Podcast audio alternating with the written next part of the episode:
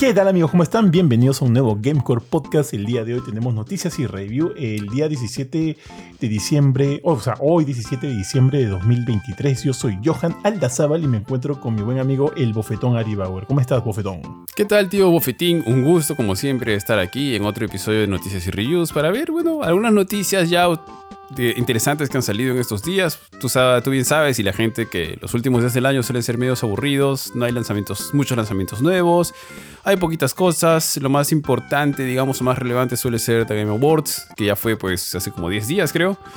Entonces, este, pero de todas maneras han habido algunas cositas interesantes, tío, así que ahí estamos para darle. Sí, tío, lo bueno de eso es que a veces siento que el mundo en sí es una novela, ¿no? Y por ahí a veces hay capítulos aburridos, pero uno que otro día hay un capítulo interesante, weón. Bueno, tío, en la verdad, en Perú nunca te aburres, ¿ah? Sí, siempre hay algo. Y parece que el cierre de año, pues, este, el cierre de temporada va a estar un poquito fuerte. Entre luchas de poder, cortinas de humo, etcétera. Cambio de entrenador de la selección, puta. Tenemos de todo, tenemos de todo. Tal cual, weón, tal cual. Acá no te aburres. O sea, como dijo una vez Benito, aquí está la Suiza, acá en Perú, te la pasas bien, ¿no? la pasas chévere. y comes rico, y comes rico. Y come, comes rico, weón. Eso sí, tienes que siempre tener cuidado con los triglicéridos, pero comes rico, weón. Comes bien. Es verdura. Hace varios domingos, weón, que no me no voy donde mi casera a comprarme un pan con chicharrón, porque le estoy bajando. Y, weón, madre, extraño. A ti no te gusta, creo, ¿no? El pan con chicharrón. No, sí me gusta, tío. Pero ahí sí tengo que decir que soy flojo para levantarme temprano e ir a comer. Porque no sé si es en tu caso, no sé si es en el pero, pero, ¿Te gusta o no te gusta? No, sí me gusta, weón. Siento ah. que soy medio ocioso. Lo que sucede es que, al menos mi costumbre de comer pan con chicharrón suele ser en el desayuno. Me gustaba con mi viejo, con mis hermanos, cuando alguna vez comía, íbamos a comer pan con chicharrón en el desayuno, con tamales, etcétera. Eh, en otro momento del día difícil, sí he comido alguna vez, eh, como para almorzar, porque tenía que comer algo rápido, una cosa así. Pero digamos, mi momento era en el desayuno. Y como soy ocioso para levantarme cuando tengo tiempo, tempranito, o siempre estoy haciendo una u otra cosa, entonces ya no. Hace tiempo que no voy. Y eso que acá cerca, yo vivo Jesús María, hay un lugar rico en esquina de Garzón con República Dominicana, creo que se llama. Una vez fuimos contigo, con Curchín, con un patamán, no sé si te acuerdas. Una vez que nos amanecimos haciendo varias cosas de Gamecore. Sí, debe ser. Fuimos a desayunar. Está buenazo, bien rico. Sí, tú vives ahí una zona bien chicharronera, weón. Yo acá en La Molina, como que pasando el arco, hay a, a tres, cuatro cuadras, hay una tía, la tía Soraya, que vende chicharrones buenazos, weón, pero bien, bien rico. Yo le pido, antes le pedía panceta siempre, ¿ya? porque me gusta que tenga esa, grasita ahí, ¿no? Pero no, ya, más sano pues pide tu parte, parte pierna, ¿no? Que sea pura carnecita. Es un poco más seco, pero bueno, pues es un poquitín más sano. Y ya hace tiempo que no, no le compro a la tía a mi casera, ¿verdad? Oye, tío, pero, dice que tú pedías chancho macho, la longaniza, dice. ¿La longaniza es el pene? No, tío, pero, perdóname, tú pides pene entonces. ¿Por qué dijiste longaniza, weón? Puta, no sé, no quería decir pene, pero como ya dijiste, weón, que te gusta, ya, pues, weón. A ti, tío, a ti. Pero, pero bueno, regresando, weón, este, hoy día fui a desayunar en la casa de mi abuela con Mila porque hace tiempo ya nos, nos estaba invitando y por cosas del destino que teníamos que hacer un culo de cosas, dijimos, ya, no, o sea, no habíamos podido ir. Y hoy día fuimos, pucha, nos recibió con un, desayunazo, nuestro juguito, nuestro pan con pollo, con papitas al hilo, este, mayonesita, con un cafecito para bajar. ¿Qué edad tiene tu abuela? Desde hace años siempre hablas de tu abuela. ¿Qué edad tiene tu abuela? Este año cumplió 95, weón. Ah, la miércoles. ¿Y está bien? ¿Está parada?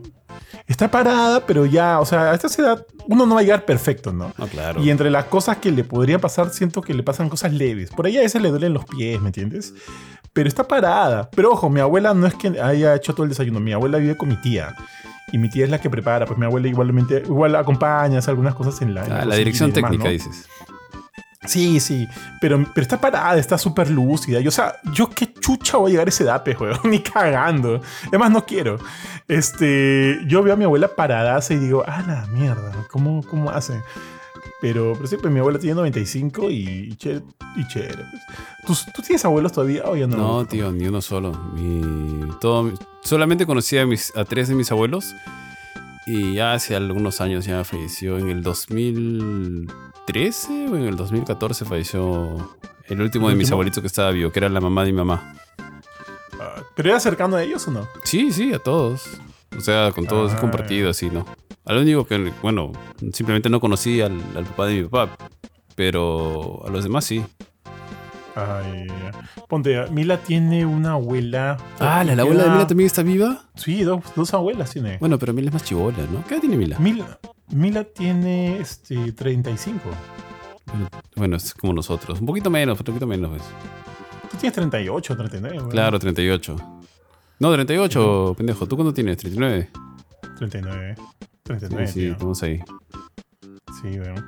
No, pues bueno, sus abuelas, sus abuelos, no, ya le quedan dos abuelas. Sus dos abuelos han muerto. A uno no lo conocí, o sea, murió en 2013, justo el año en que yo empecé a estar con Mila, nunca lo conocí.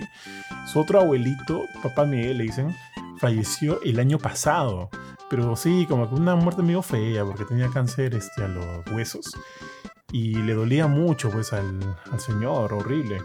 Y estaban viendo como que esa opción de, de, este, de eutanasia. Pero bueno, al final, bueno, falleció solito, ¿no? Pero son, pero, o sea, yo digo, pucha, hay enfermedades. O sea, si, cuando yo me vaya, normal, pues ya me tendré que ir, pues, ¿no? Pero no quiero sufrir, no quiero sufrir, weón. O sea, si me voy que sea en Guan, weón. La tía, yo me imagino cuando, cuando encuentre tu tumba de acá a mil años, ¿no? Que es el, el señor de, de. ¿Cómo se llama la zona donde vives en la Molina? ¿Cómo? ¿Cómo se llama la zona donde vives en la Molina? La capilla. El señor de la capilla, ¿no? Te encuentran ahí tu, tu huaca enterrado con tus consolas, con tus 5 PlayStation 5, con tu PlayStation VR, con tus 3 Nintendo Switch. Puta, yo eh, yo imagino weón. a ti, así, este, cuando de acá a 300 años, ¿no? Están explorando, así, lo que, lo que pasó en el Perú. El Perú ya está destruido, pues. Y eh, los arqueólogos de esa época va- van a ir a Jesús María y van a encontrar, pues, ahí una cripta, una cripta de, de Donari, Donari Bofetón. Le van a sacar el sarcófago y se van a encontrar puro dildo, y, tu- y tu, y tu cadáver, weón. Tío, y- Sí, y lo más ah. extraño es que después cuando vayan a tu huaca y la revisan, puta, encuentran restos de mi ADN en tu boca. ¡Ah, mierda! ¿Qué carajo, weón? Qué turbio esta huevada, puta madre, weón. Puta, sí, tío. Y no, no eras caníbal, ¿ah? Para ser un poquito más precisos. Tío, contenido de calidad, ¿no? Siempre contenido de calidad. Tío. Puta, qué fea hueva. Ya, pues nada, tío. Entonces, nada, saludos a mi abuelita. sí, sí, es que alguna vez escuchas el podcast, abuela. Estuvo buenazo el, el desayuno. Y nada, pues regresamos temprano a la casa y Mila se fue a un almuerzo que tenía con sus amigas. Para esto, me olvidé, no almorcé, weón, me quedé jugando. Estoy jugando, no puedo hablar de este juego porque todavía está en embargo, pero estoy total y completamente enviciado, weón. Ahora, ya bestia. cuenta, es Half-Life 3, ¿no? Tal cual, tal cual, tío. Oye, antes de pasar a los temas, a los dos temas importantes que tenemos en el programa del día de hoy, te cuento rapidito, weón, que el DLC de God War Valhalla es increíble, weón. Es de puta madre, qué buen DLC. Cuando dijeron, eh, cuando, o sea, cuando lo anunciaron en los Game Awards y dijeron que iba a ser un DLC gratuito, yo dije, ay, ya, gratuito me suena a tela, ¿no?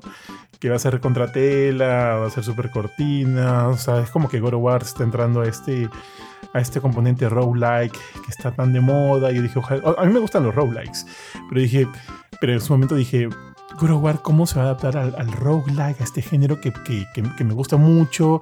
Yo asumo que lo harán así nomás, como que, como que medio monce, ¿no? Como que para salir del paso, porque después todos lo están haciendo gratuito. Qué equivocado estaba, Cholo. Qué equivocado estaba. El DLC Valhalla de God War Ragnarok es increíble, es un juegazo. De repente, el único, la única queja que, podría tener yo, tú sabes lo, cómo es un roguelike, ¿no?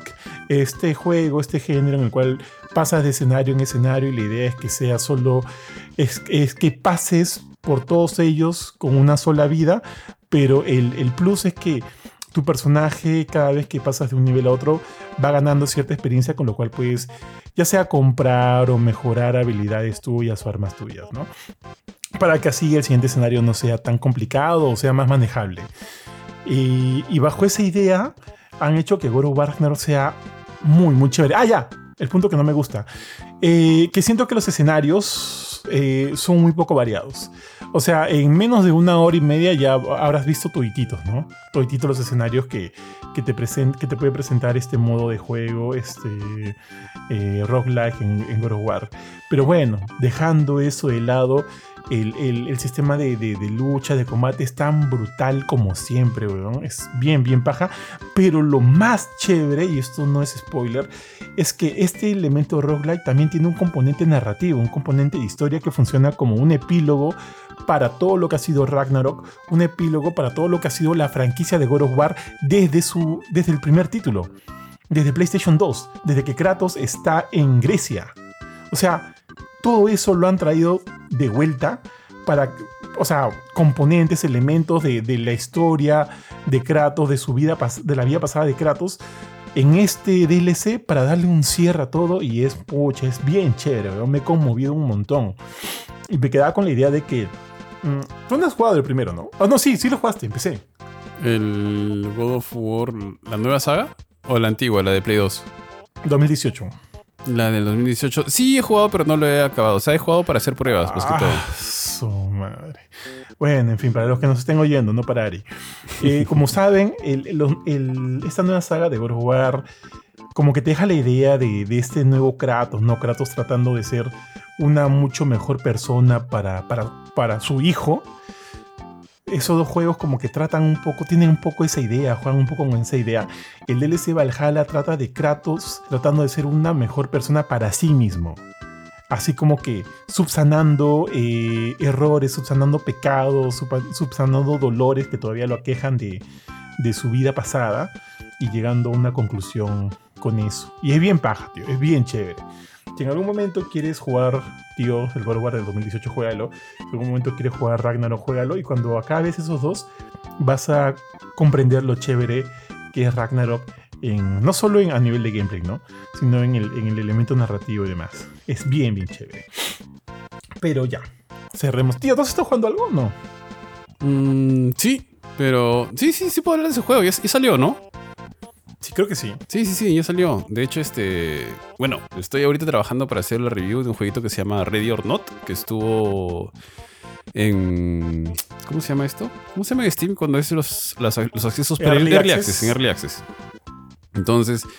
um, a ver, si eres fanático de los shooters súper eh, dinámicos, súper veloces, frenéticos, tipo Modern Warfare, quizá te va a chocar un poquito entrar a este juego porque el juego es mucho más táctico. O sea, siempre hablan de que es un shooter táctico y demás, ¿no? Pero este shooter realmente es táctico porque no sé si podamos hacer como que una comparación con Phasmophobia, donde básicamente en Phasmophobia tienes que... Bueno, cuando yo lo jugado es más al chongo, ¿ya? Pero en este caso es como que entras con cuatro puntas más, un equipo de cinco, entran a una misión y la misión puede ser, por ejemplo, que unos terroristas, unos, eh, o bueno, no sé, el enemigo ha tomado eh, un, por poner, por decir acá, ya como que fuera, digamos, unos terroristas han tomado un tambo. Entonces tú vas con tu squad y estás en, total, en comunicación constante con ellos. eh, puedes patear las puertas, abrir las puertas, etcétera. Como si, pero eres el personaje de por sí es lento, como si fuera un. Tú no los ves correteando de un lado al otro, saltando así, ¿no? De hecho, no creo que no hay botón de salto. Eh, lo máximo es como que caminarás rápido. Y de hecho tienes que hacerlo con mucho cuidado porque el enemigo te puede matar de dos, tres balazos nomás. Y básicamente quedas tirado en el piso y ahí, ahí mueres y no puedes hacer otra cosa. Y tienes que cumplir ciertos objetivos que te manda la misión, cada misión, ¿no? Ahora, cada, eh, hay misiones, obviamente esto es un poquito más difícil de saber, pero hay misiones que están basadas en sucesos que alguna vez ocurrieron. Entonces decían que no se guardaba nada de este juego. O bueno, o cosas que podrían haber pasado, ¿no? Como algún, los, los atentados que han tenido alguna vez en Estados Unidos. No he visto nada en universidades. Pero, por ejemplo, se quejaban. Estuve leyendo las noticias para saber un poquito más del juego, ¿no? De que tenían un. En algún momento tuvieron una misión tipo la de los disparos. No sé si fue en Las Vegas o en Miami. Entonces, tú eras el grupo, el escuadrón que entraba a buscar al, al tirador, una cosa así. Entonces, es como que decían, son situaciones reales o que pueden ser muy parecidas a la realidad, te dice el juego, ¿no? Y de hecho, esta parte táctica, si bien al inicio te choca un poquito, porque no es como, por ejemplo, si estás acostumbrado a jugar HAL, Halo o Modern Warfare u otros juegos, como, como mencioné, es lento, se siente lento, se siente pesado, es mucho más táctico, tienes que hacer, tienes, necesitas bastante coordinación para que, porque te puedes interrumpir, o sea, si otro, si uno de tus compañeros se mete delante tuyo y te obstruye, pucha, quedas como carne de cañón y te bajan al toque, ¿no? Tienes que entrar así como que de uno en uno en fila india, que otro entre por la puerta de detrás, tratar de acomodarse, moverse despacito eh, y coordinar bastante. Entonces, esa es la parte chévere. Todavía el juego tiene algunos, o yo me he encontrado con varios bugs. De hecho, cuando lo estuve probando en la versión que me, que me pasaron, no podía o no encontraba partidas, pero a partir de que el juego fue lanzado, ya he encontrado con mayor regularidad partidas. La mayoría de los chicos con los que juego son argentinos. Así que si tienes algún tipo de barrera idiomática, tranquilo porque vas a... Te, te juntan con gente con la que puedes conversar, al menos hasta ahora me ha tocado así. Y son como que una cantidad, creo que son 18, no me acuerdo cuántas misiones son en el modo, que, que como que las empiezas a pasar una y otra vez. Son como diferentes mapas, ¿no? Entonces van votando, van escogiendo mapas. Tú apareces como en una estación de policía y ahí puedes cambiar a tu tu, no sé, tu equipo, cuando estás jugando solo, porque puedes seleccionar los miembros de tu equipo, puedes cambiar, eh, algunos, hacer algunos cambios a tu armamento, puedes seleccionar las misiones, etc. Y una vez que todos ponen OK, ya te lanza la misión. Entonces, sí tiene lo suyo, todavía estoy jugándolo para, para probar algunas cosas.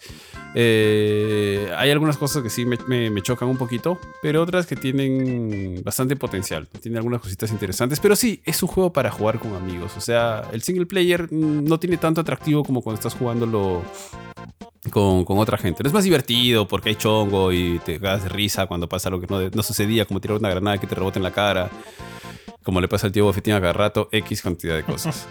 ¿No? Entonces, ahí. Y eso, tío. Eso estoy jugando por ahora. Está bien, tío, está bien, está bien. Este, bueno, nada, ahora sí ya quiero que hablemos de los dos eh, sucesos más importantes que han acontecido en la semana, men. El primero de ellos, digamos que podría eh, tomarse como una nota relativamente triste, pero es algo que también ya se veía venir, ¿no? Desde hace ya bastante tiempo atrás. Y me refiero acerca de, que esta semana eh, la ESA finalmente comunicó de que el E3 es un show que ya no volverá. En todo caso, es como ellos están afirmando, ¿no? Que el E3 ha llegado a su fin, no va a haber, al menos por parte de ellos, alguna nueva, algún nuevo evento de este tipo llamado E3 y que el E3 del 2021 fue la última vez que lo vimos. Eh, es, lo cual, de, hecho, es una lástima porque el E3 es un... ¿cuántos, ¿Cuántos años tiene el E3? Por lo menos más de dos 25, décadas. si no me equivoco, tío. Sí. Wow, tío, 25 si no me equivoco, años eh, creo que sí. reuniendo, juntando a toda una industria en poco más de una semana para conocer 23, las novedades en torno... Para conocer la, Para conocer las novedades en torno a los videojuegos, la sorpresa, los premiers, las nuevas consolas y demás, ¿no? Yo no sé tú, Fetón, pero cuando. Mira, inclusive antes de que iniciáramos este camino de, Gamecore, yo con mis amigos nos juntábamos, o por lo menos virtualmente, o qué sé yo, en la semana de L3, para ver como que el día de las conferencias más importantes, en este caso las de, las de PlayStation, Xbox o Nintendo, y, y comentábamos siempre qué era lo que pasaba, lo que sucedía, lo que se había anunciado, porque con mis amigos siempre me he sido bastante fanáticos de, de toda esta vaina, de toda esta, toda esta industria, de todo este hobby.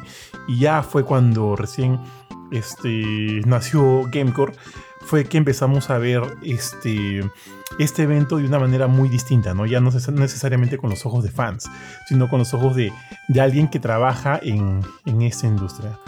¿Me has mandado algo? Así, tío, una imagencita. Ay, holy shit. Sí, tío. Pero es lo que pasa. La tristeza. Por, por si acá, para los que nos están escuchando, el bofetón, y obviamente no saben lo que me han mandado, me enviado una imagen del antes y, y ahora de Melissa John Hart que dice Melissa John Hart, 47 casos, o sea, ha sido casteada como abuela por primera vez en una nueva película. Sí, llegó una imagen nada favorable. Sí, oye, pero para 47 no suena tan tío. ¿ah? No, se lo echan cada, si de verdad tiene 47 nomás. Y si de verdad sería. Nosotros estamos a 8 o 9 años de 47, ¿no? Sí, tío, tú estarás ahí, yo estoy como a 9. Como 9 meses, sí, tal cual. Pero bueno, ya, poniendo a Melissa John. Ah, ojo, a alucina que a mí nunca me gustó mucho Melissa John Hart. En Sabrina, en Sabrina me parece que se le ve bien. Pues sí, muy chata, yo la veía muy chata, no sé por qué no, no, no me, pero ¿sabes quién sí me parecía guapa en Sabrina? Su, la que hacía de mala, una de cabello, ah, cabello negro. negro. Sí, no sé por qué me... me, me ah, Harvey dices, Harvey. Harvey, Harvey. Libby, ¿puede ser Libby? Sí, Libby, ¿no? puede ser. Ya, ella me parecía puta muy guapa. Ya, tío, me distraes. Regresando de nuevo. El E3 ha sido caput, tío. Ha terminado y, y, esta semana nos enteramos a través de la ESA de que, de que ya no volveremos a ver el E3, que ha sido un gran camino. Acá tengo el mensaje, mira. Luego de más de dos décadas de E3, uno cada más, gran, uno cada más grande que el anterior, el tiempo ha llegado para decir adiós. Gracias por los recuerdos. GGWP, tío. Good game. Well play. Con este mensaje le decimos adiós al E3. Como muchos saben, y lo justo lo que decía hace rato, que esto era prácticamente una una, algo que todos esperábamos, era porque ya desde hace bastante tiempo el E3 como evento de videojuegos había perdido bastante fuerza, ¿no? Desde la salida ya eh, completa de Sony PlayStation del evento, desde que Nintendo lanzó su primer eh, Nintendo Direct, que también dio pie a que otros, eh, otros editores puedan hacer lo mismo. No sé si tú te acuerdas, justo el año antes del COVID, también postulamos para ingresar, para ir como prensa a E3, porque no saben, es un proceso, ¿no? De enviar nuestros documentos, nuestra información y qué sé yo. Y justo ese año hubo una filtración fuerte en, el servidor de la ESA. Y hackers obtuvieron la información de los periodistas y estuvieron ahí, este, contrabandeándola. De hecho, un amigo encontró mi correo, tío, como parte de uno, o sea, mi correo personal con el cual yo este, postulé al para ingresar al E3 dentro de un, Excel que se estaba pasando. Hoy me dijeron, oye, ten cuidado, cambia tus contraseñas. Y pucha, lo cambié. Y fue todo esto debido al, al problema que hubo ¿no? con la filtración de la ESA. O sea, como que ese fue otro punto, otro duro golpe para el E3. Y finalmente lo ocurrió lo que todos sabemos, ¿no? La pandemia. Que de hecho, eh, siento que la pandemia, con el, ya el, el, poco respaldo de otros publishers, fueron, digamos, como que la, los últimos clavos en el ataúd del E3, ya que luego de eso no volvió a ser el mismo. El E3, bueno, regresó en 2021 como un, como un evento digital y en realidad fue bastante, bastante malo. No sé si tú te acuerdas de esta aplicación que sacaron, tío, sí, para el E3 sí, digital. una cosa híbrida. ¿no? Terrible, ¿verdad? terrible, terrible esa aplicación.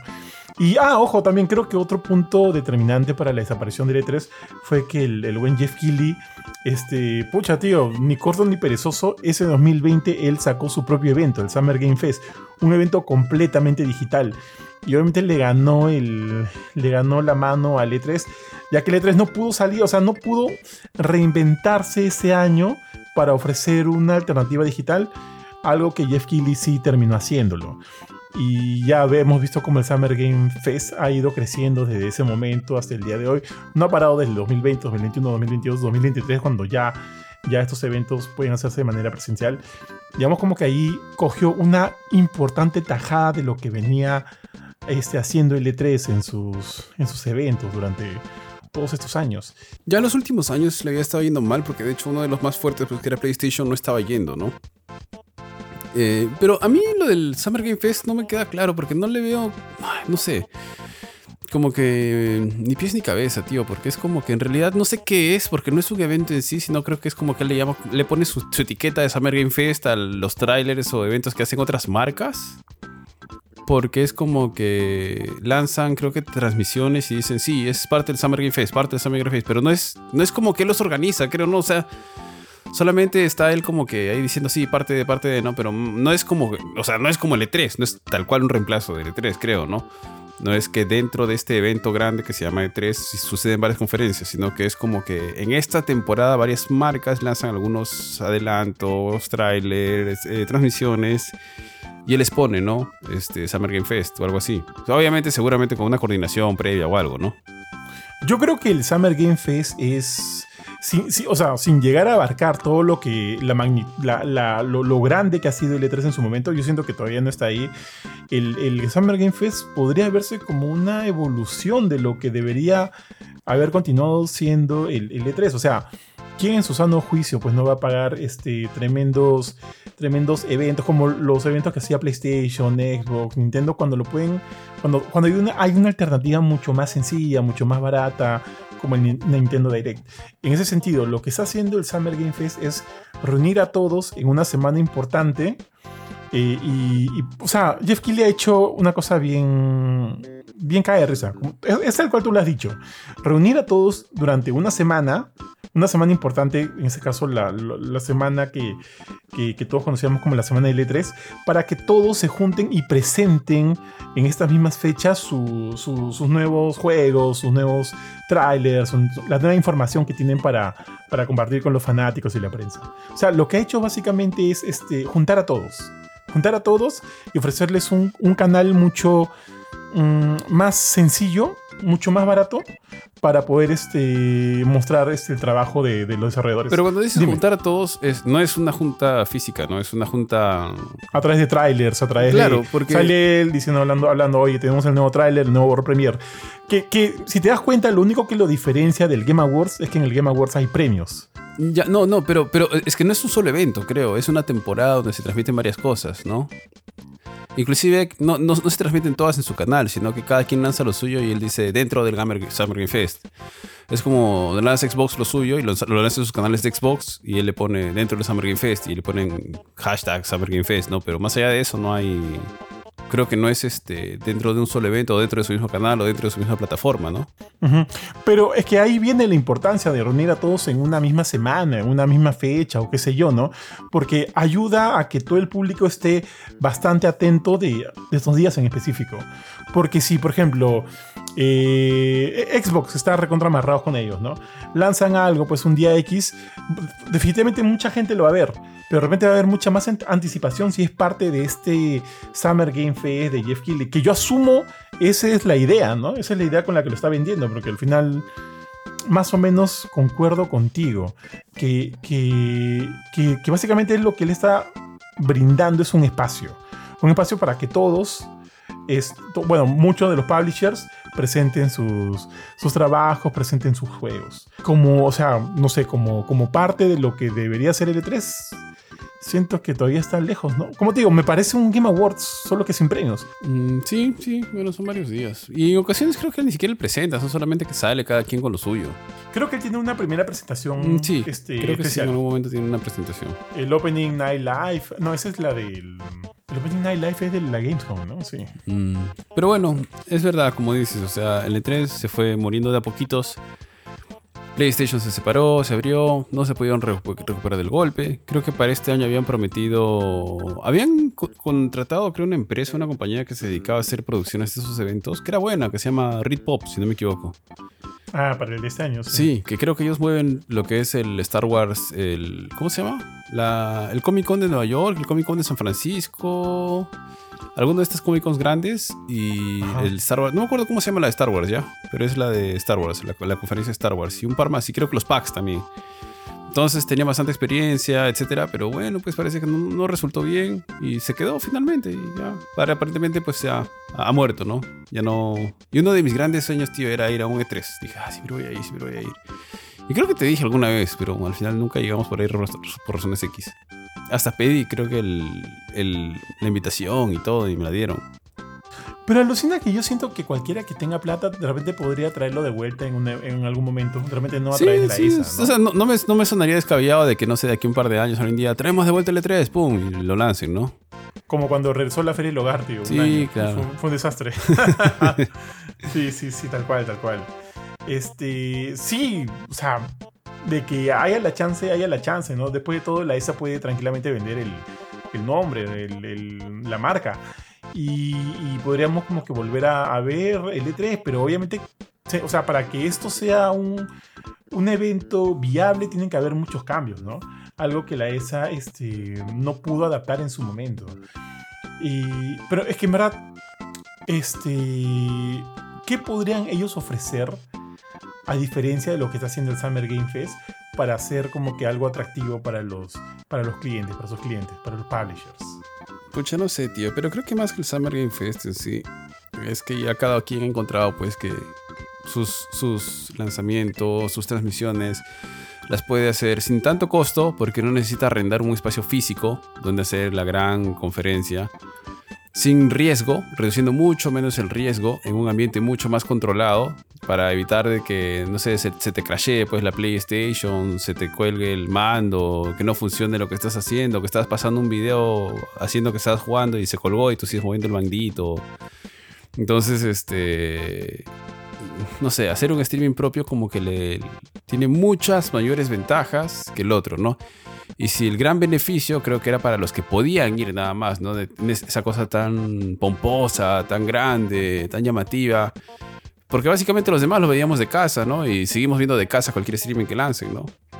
Entonces creo que ahí también ya en, la evolución de cómo consumimos contenido, cómo las marcas llegan al, al, público el día de hoy a través de diferentes plataformas que pueden ser Twitch, YouTube, eh, Instagram, eh, Twitter o X, como quieras llamarle. Entonces eh, ya es, es, difícil, o sea, es, es, difícil hacerlo, ¿no? Creo que ya el, el gran gancho del, de los Game Awards ha terminado siendo cualquier, las revelaciones que puede mostrarnos, ¿no? O cosas nuevas que no se han visto antes, ¿no? Que, bueno, y ahí hace bien su chamba Geoff, porque inclusive los premios muchas veces pasan a segundo plano, ¿no? Pero las grandes revelaciones que podemos esperar creo que terminan siendo el gran gancho por las que todos terminamos viendo las la, presentación, ¿no? Sí, pero también ponte ahí hay un elemento este, empresarial, en el sentido de que el, el, E3 funcionaba como una ventana importante para muchos desarrolladores mucho más pequeños, mucho más chicos, que les, da les daba la chance de poder presentar sus juegos para que alguna editorial grande ahí los, los, los, coja, los, los, los, soportee, ¿no? Claro, claro, como, más, más tema, como más tema de la industria en sí, que, que es el público en general, ¿no?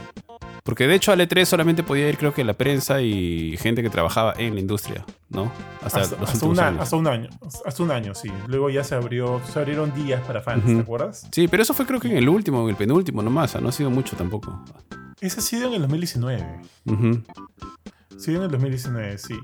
Y también inclusive luego de eso abrieron un día para influencers. Día para prensa, día para influencers, día para negocios y día para todos. Algo así hicieron. Bueno, hicieron una mazamorra al final y ya vimos cómo, cómo fue lo que terminó. ¿no? En todo caso, a lo, que, a lo que iba es que también hay esta ventana importante ¿no? a nivel de industria que no, no, no, diría que se ha perdido porque también hay muchos otros eventos grandes que se encargan de hacer lo mismo como el EDC o otros, este, en la misma GameCon también hay esta, esta idea de, de poder vender o pichar los, los juegos a, a, grandes distribuidores y demás.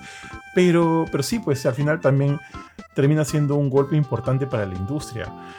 ¿Tú qué crees o cómo crees que debería ser el Summer Game Fest para que podamos catalogarlo como un, un evento realmente importante así para, el, para los videojuegos? Mm, mm, no sé, quizá algo más como de Game Awards, que es en una sola fecha donde en una transmisión te mete todas las super, las super, digamos, este, estrenos o revelaciones a mitad de año, ¿no? Para no tener tan solamente una vez al año, ¿no? Pero es que es difícil porque cada marca también hace lo suyo. Entonces, creo que ya el momento en el que estamos evolucionando quizá le ha quitado un poquito esta, esta gran sorpresa de cada quien de poder mostrarlo en ese momento, ¿no? En, esa, en ese evento. Pucha, tío, no sé. Pero, o sea, más allá de que obviamente el, E3 haya estado en problemas y muchos ya estaban pidiendo de que, de que o, se adapte a cambios que son importantes para la industria o que desaparezca, finalmente terminó por desaparecer igual me da penita. Me da penita por justo lo que dijiste hace un ratito. No tuvimos la chance de ir. Y de hecho tengo como que grandes recuerdos de lo que he visto de mi casa, ¿no? Por ejemplo, no sé si te acuerdas el anuncio de, del, primer anuncio del remake de, Final Fantasy VII, cuando la gente se volvió loca. Y, y yo lo vi, me pareció puta madre.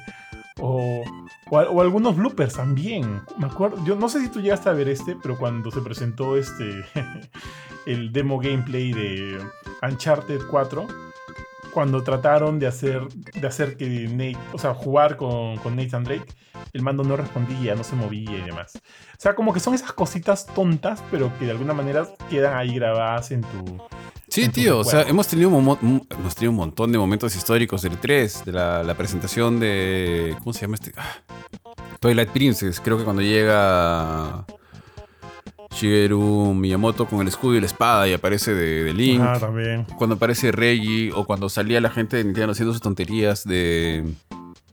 ¿Cómo se llama este jueguito de Wii? De los instrumentos que. Eh, Sí, sí, Wii sí. Music, Alucina no me que- acuerdo cómo se llama. Alucina que esa weá, siento que Nintendo me ha dado más este, este cringe que otras cosas en sus presentaciones.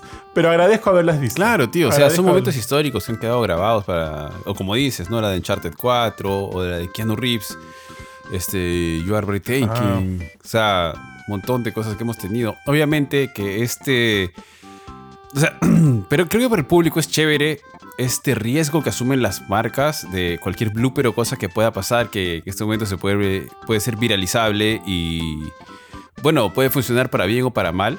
Entonces quizás las marcas ya tampoco quieren jugarse ese, ese, riesgo, ¿no? Oye, para que me la juego, si me puede salir el tiro por la culata y finalmente malograr todo lo que tengo, ¿no?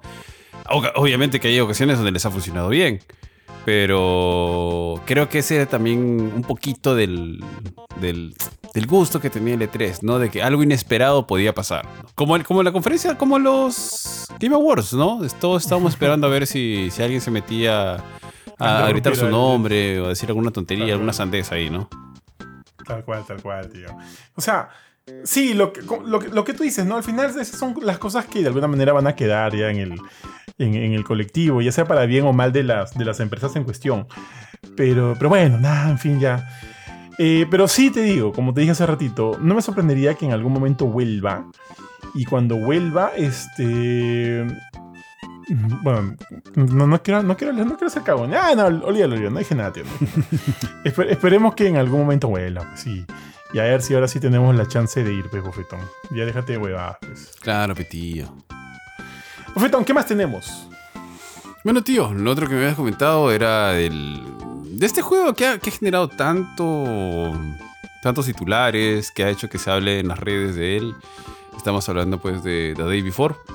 No sé si has escuchado de él, tío. Si no, tienes un reel para ver ahí en, en Instagram, en Gamecourt o en nuestro TikTok. Tenemos ahí un reel, pero básicamente es...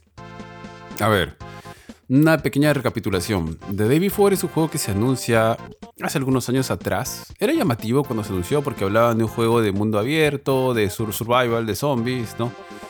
Eh, era simpático cuando se vio porque tenía esta mezcla de The Last of Us con The Division.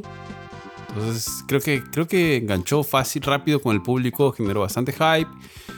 Y bueno, eso fue cuando se mostró por primera vez.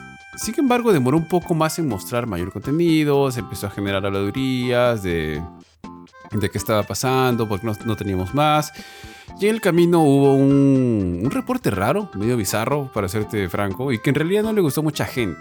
Y era que salió de que el estudio tenía voluntarios, no empleados en sí, y, lo cual sonaba raro porque, no sé, finalmente si la gente que está trabajando contigo porque tienes voluntarios, ¿no? No le gustó a la gente, salieron a decir de que sí, que ellos tenían un grupo que se llaman voluntarios que eran pagados y los voluntarios a tiempo parcial, que no se les pagaba, sino se les daba algún tipo de regalía, como códigos o, o algunos beneficios, ¿no? Pero no les pagaba, si no me equivoco. Entonces no le gustó a la gente, pero en fin, como que pasaron ese bache y luego entraron a otro en el que el, en el que el juego tuvieron que retirar los trailers porque tenían una marca de una aplicación coreana que les decía que ya tenía el nombre ganado. Entonces, mucha gente ya empezó a generar suspicacia y la gente empezó a pensar de que el juego no existía en realidad. Eh, que simplemente no, lo, no, no habían desarrollado nada, que solamente habían mostrado un video, etcétera, en fin. Lo cual no hacía mucho sentido, pero bueno, finalmente empezaron a mandar un par de adelantos, creo que lanzaron en algún momento. Y dijeron de que ya, que el- empezaron a anunciar fechas, ¿no? Lanzamiento para, no sé, no recuerdo en ese momento, pero digamos, inicios del 2023, la aplazaron, mediados del 2023, la aplazaron y quedó como para finales del 2023, ¿no? Que es cuando eventualmente llega a salir. Y así es como que de un momento a otro eh, se lanza el juego. Sale de... Creo que no estuvo exactamente en Early Access, pero se lanza el juego. Y las personas que estaban hypeadas por el título finalmente se meten a él y salen pues totalmente decepcionadas. No era lo que prometieron. Aparte de su juego malísimo, lleno de errores, lleno de bugs. Todo lo que hacía lo hacía mal. Apareció el, el review de IGN que, que le ponía un punto. Un review para el chongo, ¿no? Pero igual quería ganarse su- sus clics. Entonces cual, le pusieron review de un punto. Eh, y a los días nomás de que sale el juego, terminaron cerrando el estudio. Dijeron de que tenían un ratio de devolución de casi 49%, que no habían generado casi nada de plata. La gente decía que habían reutilizado un montón de assets, que básicamente eran como que todos, casi todas las cosas solamente compradas de la. Asumo que, bueno, George debe ser más de esto, pero que eran como que compradas del de la tienda. Del Asset Store. Ajá, del Asset Store, de la Unreal Engine, creo que se llama Unreal Engine, no me acuerdo. Ajá. Entonces, que básicamente habían comprado todo y lo habían armado así como un Frankenstein. Que no era, que parecía más un tema de. Se parecía más a Division, no con lo, que habían prometido, era un juego de extracción. Y que era malazo por todos lados. Entonces, la gente se sintió decepcionada, se sintió que, lo sabían, que lo habían estafado finalmente, porque prometieron una cosa, sacaron otra, no, los adelantos eran medio engañosos. Eh, bueno, felizmente parece que sí están haciendo devoluciones. Dijeron que no importaba el tiempo que hayas jugado, pero que podías, hacer la podías, podías pedir la devolución del juego, que solamente está en Steam, si no me equivoco. Entonces, se ha hablado bastante de este título. la casa de desarrollo cerró, que se llama Fantastic. Y de hecho, ahí también surgió, una vez que cerró, a pesar de eso, salió un roche, porque apareció un bueno, dijeron que habían cerrado, sin embargo la gente empezó a reportar que otro juego en el cual habían trabajado ellos cambió de nombre, o sea, estaba con el nombre de desarrollador Fantastic y lo cambiaron a otro, no sé, pues, por, por, por decir los bofetines. The Day After. Ya. The Day After. Ya, ajá. Porque que le habían puesto así otro nombre y pensaron de que se habían hecho un lavado de cara, que no es que habían cerrado, sino que simplemente habían se habían cambiado de nombre, etcétera. Tuvieron que salir a aclarar de que no era así, que sí, efectivamente habían cerrado. Entonces, un roche muy grande, la situación es muy rara, quizá haya sido problemas de comunicación, problemas de no haber dicho las cosas como eran en su momento, pero en realidad todo es bastante raro, tío. Es una cosa muy, muy extraña que salga un juego en ese estado. Quizá hayan pretendido que, salga a la venta, juntar toda la plata que podían y luego quitarse, pero bueno, aparentemente están haciendo devoluciones, así que si hay algún tipo de jugada, quizá hay algo que no, estamos, no nos estamos dando cuenta. Eh, quizá a nivel de inversores, ¿no? De que tenían que sacar el juego, cumplir una meta, algo, no lo sé, no tanto es el público, pero fin, en fin. Y se ha logrado, pues, creo que debe ser el juego peor, con peor nota en este momento, ¿no? Los, y eso que este año habíamos tenido juegos muy malos, ¿no? Como Gollum o como Kong. El de King Kong. Ah, claro, el School Island, pero parece pues de que se ha superado. The Day Before se ha esmerado en lograr conseguir un nuevo, un nuevo e infame título como uno de los peores juegos del año. Tal cual, tío. Mira, esto de por sí ya desde que te venden el juego como si fuera un MMO y resulta ser más que todo un shooter de extracción, ya es... Mira, yo no he jugado, no lo he jugado, pero he visto varios videos, ah, más allá de que el juego esté lleno de bugs y demás cosas, este, ¿cuál es la premisa del juego? Tú lo dijiste hace un ratito que estás en un mundo postapocalíptico lleno de estos monstruos que parecen zombies, ¿no? Estuve viendo, no te voy a mentir, un video de casi una hora y media porque quería ver exactamente dónde empezaba lo, lo divertido del juego y creo que en esa hora y media el usuario que estaba jugando en YouTube encontró a, a un par de zombies en un solo momento. Luego de eso corriendo por todos lados. Ahora, eh, ¿hay un elemento procedural en este juego? ¿Sabes? No, no, no, no, no lo sé, tío. Eso sí no sé ya, el pata no se encontró con zombies, o sea, solo estos dos zombies nada más.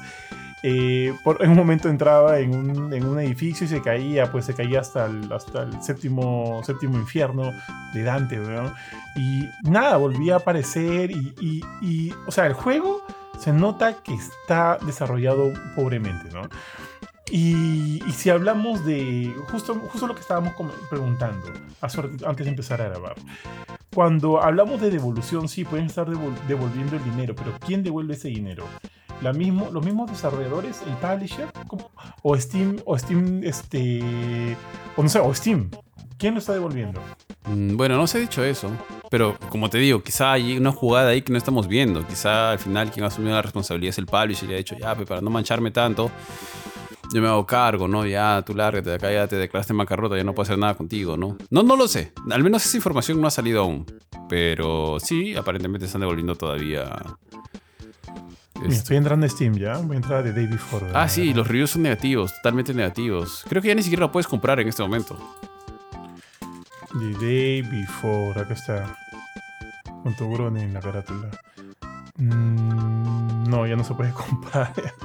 Y también, este, eh, a ver, ¿qué son los desarrolladores? Dices, este, Fantastic, pero, Pero, ¿y estos weones? o sea, ¿quiénes están ahí dentro? ¿Quiénes son la cabeza de Fantastic? Vamos a ver.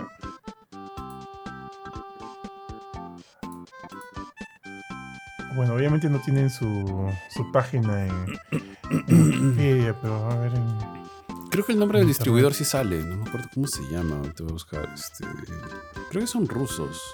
Ya mira, entré, entré a su página web y dice, "Ho- hoy día anunciamos el, el cierre de Fantastic. Ah, tío, y tenían Eh, un de Twitter bla, medio bla, bla. cagón.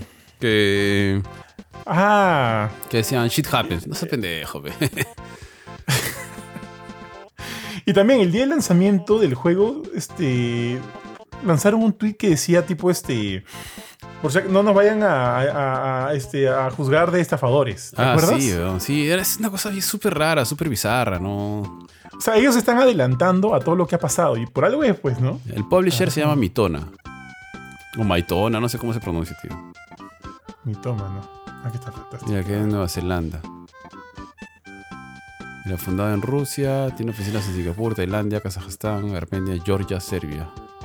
Mira, on refunds on Steam, los, los, este, el resto del dinero en Steam están disponibles para cualquier eh, comprador que, que elija, que elija regresar de Day Before. No obstante, el número de horas jugadas. Mira, dice, regardless of the. Ah, ya, ya. Ah, ya entendí, ya entendí. O sea que le, le vamos a volver el dinero, más no su tiempo. ya, con- confirmado por Steam. Puta, qué pendejos. A ver, ¿qué más? ¿Eso de Shit Happen dónde está, tío? Quiero, quiero buscarlo, me quiero reír. Ah, ya no está en Exa, tienes que buscarlo. En... Ahorita, ahorita te, te voy a pasar una. Pon, pon, si no, The Day Before Shit Happens, pon. Solamente hay Ya, pantallazos. El el 7 de diciembre, luego de 5 años de sangre, sudor y lágrimas, finalmente podemos decir: The Day Before ya ha salido. Puta, qué pendejos. A huge update, including server A fixes, is coming in a few hours. Ah, la miércoles. Mm. No, no veo eso del. ¿El Shit Happens? ¿No lo encuentras? No, no, no, lo del este. Te lo paso, tío. Lo del este. Eso de. Por si acá no nos vayan a acusar de estafadores. Te lo pasé por, por, este, por WhatsApp. El- lo que te decía. Ah, ya, ya, sí, esto de. Esta fue nuestra primera experiencia. Shit happens. Ese es como el capítulo de Los Simpson Homero diciendo, es mi primer día. Sí, ¿Te tío. acuerdas? El capítulo del submarino. This was our experience. Shit happened. Esto no lo había visto. Puta, qué buena, puta, qué imbéciles. ¿Quién es? Bueno, bueno, al final Hello Games como que de alguna manera ha limpiado su nombre, ¿no? Definitivamente. Pero estos sí se pasaron de pendejos, tío, qué fríos. Sí, tío, o sea, puta, qué mal, weón. No sé, o sea, ponte. Ese es un estudio pequeño, aparentemente, ¿no? Y llevar las cosas a este extremo. Por más, y creo que este tema no lo teníamos mapeado para hablarlo, pero es importante y creo que se relaciona, ¿no? Mucha gente dice, no, sí. Mira, yo sé que Naughty Dog tiene una deuda grande, creo que en esta generación, ¿ya? Y grande, siendo Naughty Dog, siendo un estudio, un first party de PlayStation. Creo que para la PlayStation, PlayStation 5 no ha sacado nada nuevo. Eh, solamente tenemos el. Nada. el los remakes y el Claro, remaster. exactamente, ¿no? Y bueno, lo, lo nuevo que va a llegar para, para The Last of Us 2, que ya fue anunciado. Eh, pero más allá de que esté en una deuda y todo eso, mucha gente dirá, oye, qué, qué, o sea, qué vergüenza que has estado trabajando en este juego y lo cancelaste y todo, pero pucha, es una decisión inteligente, o sea, si al final ves que esto es hasta las patas, en algún momento lo tienes que cortar, ¿no? Que sale al inicio y dijiste, sí, la, la hago, es chévere, la idea es buena, pero si te das cuenta en el camino que está mal, pues la cancelas y creo que es lo más, lo correcto de hacer, ¿no? Es lo más sano, tío, Claro, o es lo sea, más creo que es sano. sano y creo que es lo correcto también, porque No sacas una sí, sí. cagada como pues le pasó a Microsoft con Redfall, pues tío, también. O sea, empujaste, creo que, o lo dejaste ir hasta el momento en que ya era incontrolable la situación y lo lanzaste en ese estado, ¿no? Ya trataste de corregir, creo que pierdes más plata, pierdes credibilidad. En cambio dijeron, puta, ya, ¿sabes qué? La acabamos, lo cancelo. Creo que es lo mejor. Como tú dices, no lo más sano. En efecto, es lo que hay que hacer. Pues si, si de alguna manera este, este, este online va a entrar en conflicto con sus otros juegos, yo también, para mí tiene todo el respeto del mundo y, y bien por parte de ellos que digan, no vamos a poder, mil perdones y a lo que sigue, ¿no? Lo que sigue en nuestro, en nuestro estudio y qué sé yo. Y muchos tomaron esto como una burla. O sea, o sea, perdóname. Muchos tomaron esta, este mensaje de Naughty Dog y decidieron burlarse de eso. Pero yo no entiendo muy bien el por qué. Yo estoy de, acá estoy de acuerdo contigo, Bofetón. Si bien usualmente no, no acordamos en muchas cosas, yo creo que aquí sí hemos encontrado un punto de un punto, este, un punto en común. Porque para mí ese mensaje, para mí me parece, pucha, qué respeto. Respeto que a alguien que puede decir, no, nos hemos estado equivocando, pero hasta este punto vamos con lo siguiente. ¿Me entiendes?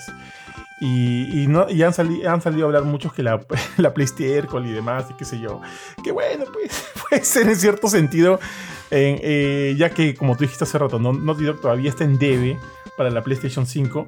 Pero bueno, pues ya, ya, ya, ya cerró este, este capítulo del, del online, del, del multiplayer y vamos pues con, con, con Uncharted 5 o, o The Last of Us Parte 3 o una nueva IP, qué sé yo. Entonces, sí, tío, estoy de acuerdo. O sea, como lo ha manejado Naughty Dog, es como debería manejarse. Como lo ha manejado Fantastic, obviamente no, pues, tío. Claro, tío. En algún momento tienes que cortar con, con esas cosas y quizá era el momento correcto, ¿no? Eh, más plata hubieran perdido quizás sacando algo así hasta las patas. Y reputación. Sí, tal cual, tío. O sea, ya, pues al menos tuvieron los, los bowes de decir, ya no, cholo, sabes que esto no va. Ya hagamos otra cosa. Ya nos habrá costado, pero vamos a perder menos plata, hagamos daño de, perdón, este, control de daños y listo, ¿no? Y ya pasamos la página. Está bien, tío, está bien. O sea, bien por O sea, si esa es la decisión correcta que, que creen que ellos, a, sacar un juego hasta las patas, está bien. Sí, no, de acuerdo, de acuerdo, tío. Y ya, pues está bien. Estimado, creo que no tenemos nada más en agenda el día de hoy, hasta donde creo, a menos que se me esté pasando algo. Mm, no, tío. Creo que es, es que, como te digo, no hay tantas noticias, ¿no? Por ahí una que otra interesantona, curiosa. Pero más allá de eso, no. Una pena lo del E3. Eh, mal por la gente de Fantastic, mal y mala suerte. O una pena también por la gente que compró el juego. Esperemos que puedan hacer su. Ay, ay, ay, tío. Rapito nada más.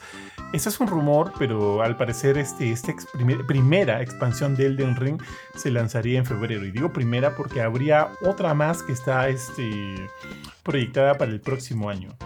Esos son rumores, o sea, no sabemos si es cierto o no. De hecho, a inicios de año se anunció este nuevo, este nuevo contenido para Elden Ring.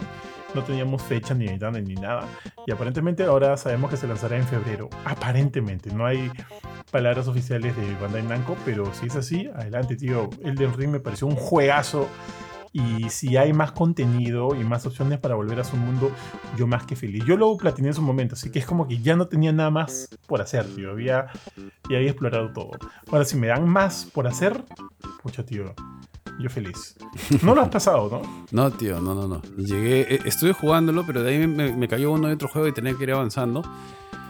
Pero sí llegué a vencer a Margit, puede ser, el que está en el puente.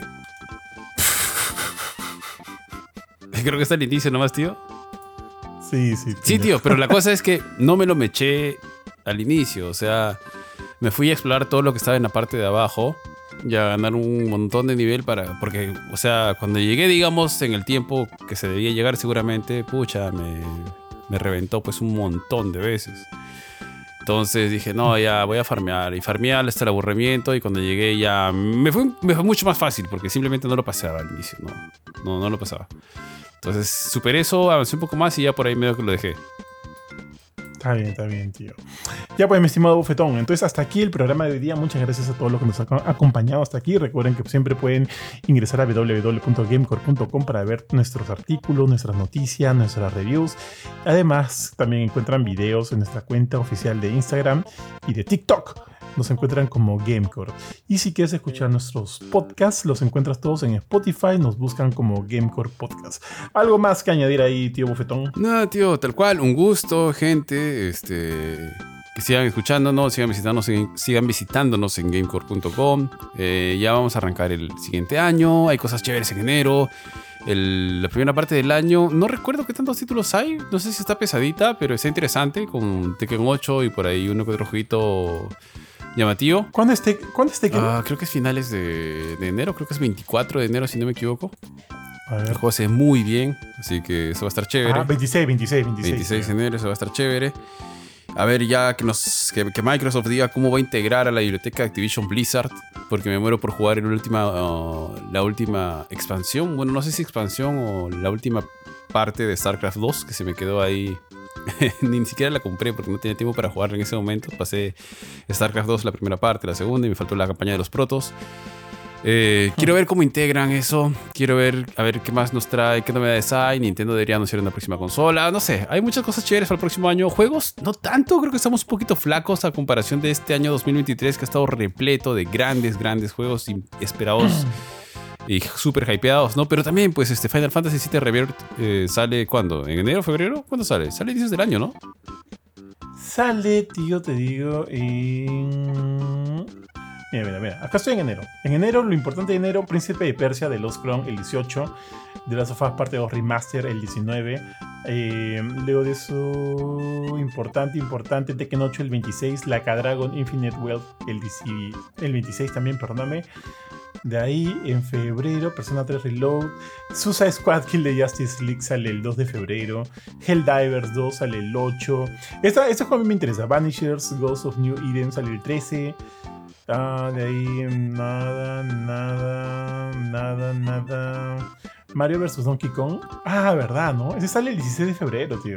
Es Junto un con remake, ¿no? Junto con Skull and Bones, weón. Ah, ese juego finalmente va a salir. Sí, a ver, sigo viendo. El, el remake de Brother a, eh, A Tale of Two Sons también sale ahorita nomás, 28 de febrero. Y el 29, Final Fantasy VII Rebirth. 29 de febrero. Está bien, tío. Está bien. Sí, pues el próximo Año- año es año bisiesto. Sí, sí, sí, tal cual, tal cual, tío. Así que sí, si bien ahorita estamos este, un poquito bajos de juegos, eso va a cambiar pronto.